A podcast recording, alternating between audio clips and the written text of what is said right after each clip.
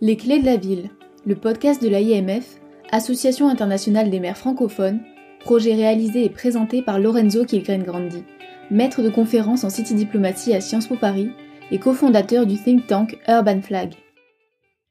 Bonjour à toutes, bonjour à tous. Bienvenue aux Clés de la ville. Quatrième étape de notre voyage autour du monde pour découvrir la réponse des villes de l'IMF à la pandémie et leur stratégie pour les redressements économiques et sociaux. Comme on a pu l'écouter dans les épisodes précédents, les collectivités locales ont pris les rênes de la lutte contre la COVID-19. Leur rôle se révèle essentiel parce que les répercussions sociales et économiques de toute situation de crise sont en large mesure localisées. En plus, dans le contexte particulier que nous sommes en train de vivre, les actions locales telles que la gestion de l'espace public et la prestation de services ont des effets directs sur l'endiguement et l'atténuation du coronavirus. Cette nature à la fois mondiale et locale de la pandémie a rapidement multiplié les échanges et la collaboration entre les villes du monde entier. À côté des gestes concrets de solidarité, comme les fonds spéciaux adoptés par les bureaux de l'IMF en avril dernier, les villes ne cessent de s'inspirer l'une de l'autre en échangeant leurs bonnes pratiques dans la gestion de la crise. En même temps, l'ampleur de l'impact de la pandémie et les fragilités urbaines qu'elle a révélées posent les grands défis de réinventer nos villes en profondeur pour les rendre plus résilientes, durables et inclusives. Un processus sans doute ambitieux et à long terme, dont la définition représente un volet toujours plus important de la coopération multilatérale des villes. Pour en parler, nous avons aujourd'hui le plaisir d'accueillir à notre microphone Madame Rosani Filato, membre du comité exécutif de la ville de Montréal, où elle est responsable de la sécurité publique. Madame Filato, Montréal est la ville canadienne la plus touchée par la pandémie. La mairie a mis en place une série de mesures sans précédent pour s'assurer que la crise sanitaire ne se transforme pas en crise humanitaire. Pouvez-vous nous présenter comment Montréal a su en cela viser les différentes composantes de sa population et notamment les personnes les plus fragiles? Oui, absolument. Donc, euh, merci beaucoup euh, de, m'accueillir. En fait, euh, comme vous l'avez bien dit, la mairesse de Montréal, Valérie Plante, dès le début de la crise, a lancé un message très fort à l'effet que cette crise sanitaire ne devait pas devenir une crise humanitaire. Euh, on sait qu'il y a beaucoup de populations plus euh, vulnérables. On peut penser aux euh, personnes en situation d'itinérance, par exemple. on peut aussi penser aux endroits dans la ville, donc dans certains arrondissements, dans certains quartiers où il y a plus de, pauvreté. Et c'est souvent dans ces quartiers où on voit qu'il y a une densité de la population plus forte, qui fait en sorte que la, la distanciation physique ou la distanciation sociale, comme on dit souvent, euh, rend les choses très, très difficiles. Donc, euh, dès le début euh, de, la, de la crise sanitaire, la mairesse Plante a déclaré l'état d'urgence local, ce qui faisait en sorte qu'on pouvait mettre en place concrètement et, dépenser des sommes d'argent pour mettre en mesure des, des aménagements pour les personnes en situation d'itinérance. on sait que plusieurs organismes communautaires nous avaient appelés dès le début pour dire qu'ils n'avaient pas les moyens, euh, ni les ressources humaines, ni les ressources euh, financières euh, pour continuer à opérer leur centre de jour, par exemple, ou leur refuge, où les personnes en situation d'itinérance dormaient normalement ou allaient pour aller se chercher de la nourriture, socialiser avec les autres. il y en avait de plus en plus qui devaient fermer les portes. Donc, euh, ce qu'on a fait, c'est qu'on a euh, mis en place des ressources avec euh, l'appui, bien sûr, de la santé publique, avec beaucoup de nos employés à la ville de Montréal qui ne pouvaient plus faire leurs tâches normales. On a ouvert des nouveaux refuges où les gens pouvaient respecter la distanciation physique entre elles. On a ouvert aussi des sites temporaires et des installations sanitaires dans cinq parcs de la ville de Montréal et ça, ça le fait en sorte que euh, les personnes en situation d'itinérance qui normalement utilisaient euh, les, les parcs et socialisaient avaient un endroit pour aller chercher de la nourriture, mais avec l'appui euh, de ressources sociales qui étaient présentes justement pour s'assurer qu'ils pouvaient respecter la distanciation. Bien sûr, on ne pouvait pas faire ça seul à la ville, donc on a fait appel très rapidement aux grands organismes euh, communautaires sur le territoire qui nous aident euh, pour euh, tout ce qui est ressources alimentaires. Donc, on a lancé des campagnes d'urgence qu'on a appelées les fonds d'urgence COVID avec l'organisme Centraide, qui est un grand organisme à Montréal qui travaille avec les organismes locaux euh, parce qu'on sait, peu importe si c'est une personne en situation d'itinérance euh, ou une famille, euh, un, un, résident, résidente qui a perdu son emploi, qui a de la difficulté à joindre les deux bouts, c'était des gens qui avaient des besoins en termes de sécurité alimentaire. Donc, on a réussi avec les arrondissements et avec plusieurs partenaires à avoir plus de 9 millions euh, canadiens justement pour distribuer aux organismes et aux citoyens sur le territoire. Euh, une autre mesure sociale qu'on a mis en place, on le sait euh, pour la pandémie, la, une des populations les plus vulnérables, c'est les personnes aînées. il y a beaucoup de personnes aînées qui se, qui se trouvaient très vulnérables, plus que jamais en fait. Euh, qui se sentaient euh, isolés aussi parce qu'on leur demandait souvent de rester à la maison, comme l'ensemble de la population. Donc, on a mis en place euh, des appels automatisés pour les personnes aînées. Donc, ça nous permettait de trouver justement où sur le territoire les, les personnes aînées plus fragiles ou en détresse ou celles et ceux qui avaient besoin d'assistance. ça nous permettait de les, de les retrouver, de les cibler et de les accompagner pour trouver des ressources euh, sur le territoire qui pouvaient les aider. Euh, oui, parfois c'était la sécurité alimentaire, mais parfois c'était juste une question de euh, rappeler à ces personnes-là où ils pouvaient aller chercher de l'appui pour aller chercher de leurs médicaments, pour aller chercher de la nourriture. c'était des besoins absolument essentiels euh, mais ça se voulait un rappel comme on ne pouvait pas nécessairement aller vers ces personnes physiquement. Euh, finalement, ce que je vous dirais, euh, une des mesures sociales très importantes qu'on a mis en place, c'était pour venir en aide aux communautés allophones, donc celles et ceux qui ne parlent ni français ni anglais.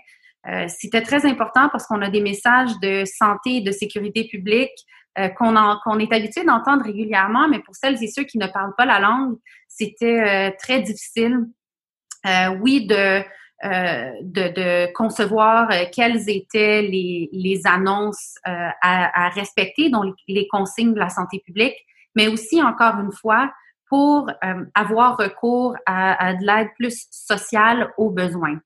Donc, on a contribué une somme d'argent à, un organisme qui s'appelle le 211 donc, les citoyens, les citoyennes peuvent communiquer avec le 211 pour avoir accès euh, en 200 langues aux organismes communautaires ou sociaux sur le territoire.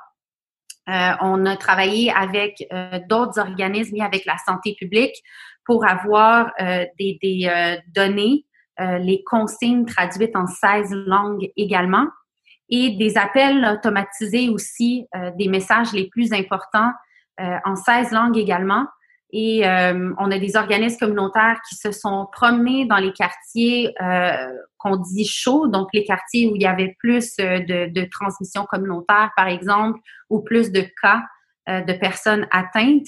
on avait des camions, justement, et des organismes qui diffusaient le message en 16 langues différentes, selon le territoire, selon la population et ses besoins. Et euh, c'était vraiment, euh, c'était vraiment un succès. C'est quelque chose qui, qui, euh, qui est fait en continu et qui aide vraiment nos communautés très diverses qui font la beauté de Montréal à être inclus justement ou à se sentir plus inclus et interpellés par les messages de la santé publique et de la ville. À côté des nombreuses actions ciblées que vous venez de nous présenter, Montréal s'est engagé dans un travail de définition d'un futur urbain post-pandémie durable, équitable et résilient. Comment ce processus est-il en train de se structurer? Pouvez-vous nous donner quelques anticipations sur les Montréal du futur? Oui, euh, donc on, le sait, cette crise-là, euh, personne ne s'y attendait. Euh, c'était, c'était vraiment euh, quelque chose euh, qui, euh, une crise en fait, qui est en quelque sorte devenue une opportunité de faire les choses différemment, je dirais. pour nous, à la Ville de Montréal, on s'est dit, il faut voir comment on peut redéfinir notre ville, autant en termes d'aménagement, mais aussi socialement, pour faire les choses différemment et pour devenir plus, plus résilient comme ville, plus vert. On parle beaucoup de l'environnement aussi ces temps-ci, ce qui est excellent et euh, surtout plus inclusif, justement, pour nous assurer de ne laisser personne derrière dans cette réflexion euh, à court, moyen et à long terme. Donc, la première étape, on parle beaucoup de déconfinement maintenant, euh, mais il faut parler de relance. Il faut parler de relance économique, mais également de relance sociale. Et euh, comment changer nos politiques publiques, euh, par exemple, pour venir soutenir nos entreprises locales, nos euh, petites et moyennes entreprises sur le territoire qui ont beaucoup de difficultés euh, à joindre les deux bouts et à voir justement comment ils peuvent prospérer avec cette nouvelle réalité qui fait en sorte que on doit continuer à respecter cette distanciation physique.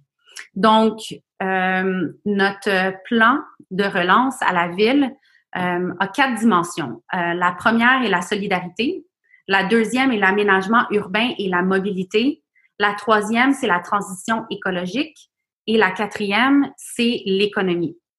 Donc, on est vraiment, euh, on est vraiment venu prendre quatre axes, quatre dimensions qui vont faire en sorte qu'on peut euh, penser aux iniquités sociales euh, et avoir vraiment une approche intersectionnelle pour la suite des choses. Donc, euh, la première euh, étape pour nous, c'était vraiment de mobiliser euh, des partenaires, autant économiques que communautaires que sociales, pour venir définir quelles étaient les inéquités sur le territoire. et donc, on parle très local, mais c'est certain qu'il fallait prendre la place sur la scène internationale également. on le sait, il y a énormément de villes euh, qui sont dans la, dans la même euh, posture, qui sont en train de se réinventer. Et si on veut parler de meilleures pratiques, il faut échanger entre nous. Euh, et c'est la raison pour laquelle on est très, très fiers que la mairesse Plante fait partie de l'initiative C40 des Global Mayors, donc le, le, Recovery Task Force. on parle d'11 maires autour du monde qui veulent parler d'économie euh, à long terme euh, et d'économie verte. Donc, euh, à la ville de Montréal, la première chose qu'on a faite pour repenser le territoire, c'est vraiment la mobilité et l'aménagement urbain, l'espace public. Donc, on a mis en place énormément de corridors sanitaires. pour nous, c'était une façon d'encourager l'économie locale, de permettre aux citoyens et aux citoyennes d'aller vers les commerçants qui réouvrent graduellement mais euh, de faire en sorte qu'ils se sentent en sécurité, donc de leur donner physiquement l'espace, autant dans les rues euh, que sur le trottoir, pour se promener en toute sécurité et encore une fois, euh, d'encourager l'achat local. ça s'est passé pas mal sur tout le territoire de l'île de Montréal. Et maintenant, ce qu'on fait dans les derniers jours, on a annoncé un énorme réseau euh, de transport cyclable parce qu'on le sait, il y a de plus en plus de gens qui utilisent maintenant euh, leur, euh, leur vélo, autant pour se rendre au travail que pour faire des, achats locaux. et ça nécessitait un grand réaménagement du territoire. ce n'est pas quelque chose qui est facile nécessairement parce que ça, ça prend beaucoup de place. On est très habitué à utiliser nos, automobiles mais euh, comme je l'ai dit au tout début, c'était absolument crucial pour nous à la ville de Montréal, euh, lorsqu'on pensait à la relance, euh, de voir comment on pouvait réaménager l'espace public. par rapport à la relance économique aussi, ce qu'on a fait, c'est mis en place plusieurs programmes dès le début pour nous assurer que les, les commerces de proximité étaient soutenus. Donc, on a reporté certains paiements euh, qui étaient nécessaires, par exemple. On a investi beaucoup d'argent euh, pour les commerçants pour qu'ils fassent le virage numérique. Donc, euh, plusieurs étaient habitués d'être des, des, commerçants où les citoyens rentraient directement en, prenant une marche. Comme ce n'était plus possible, on a investi justement pour leur permettre de, de, rejoindre le citoyen de façon numérique. ça fonctionne très, très bien. Euh, et euh, la relance pour la suite des choses va être faite avec des partenaires euh, économiques. Donc, il y a un comité aviseur que la mairesse de Montréal a mis en place, justement pour rassembler toutes les forces vives qu'on a à la ville de Montréal pour avoir une relance prospère et pour imaginer l'économie de, de l'après-crise. Cette relance économique et sociale se déroulera dans le contexte du stress budgétaire généré justement par les dépenses additionnelles, aussi bien que par la chute et les reports de redevances dont vous nous avez parlé. Est-ce que ces derniers points que vous venez d'évoquer, les partenariats avec euh, des acteurs externes, publics et privés, euh, pourra permettre de surmonter les conséquences financières de la crise pour l'administration municipale? Euh, en effet, euh, c'est certain qu'on va vivre un grand stress comme plusieurs villes autour du monde.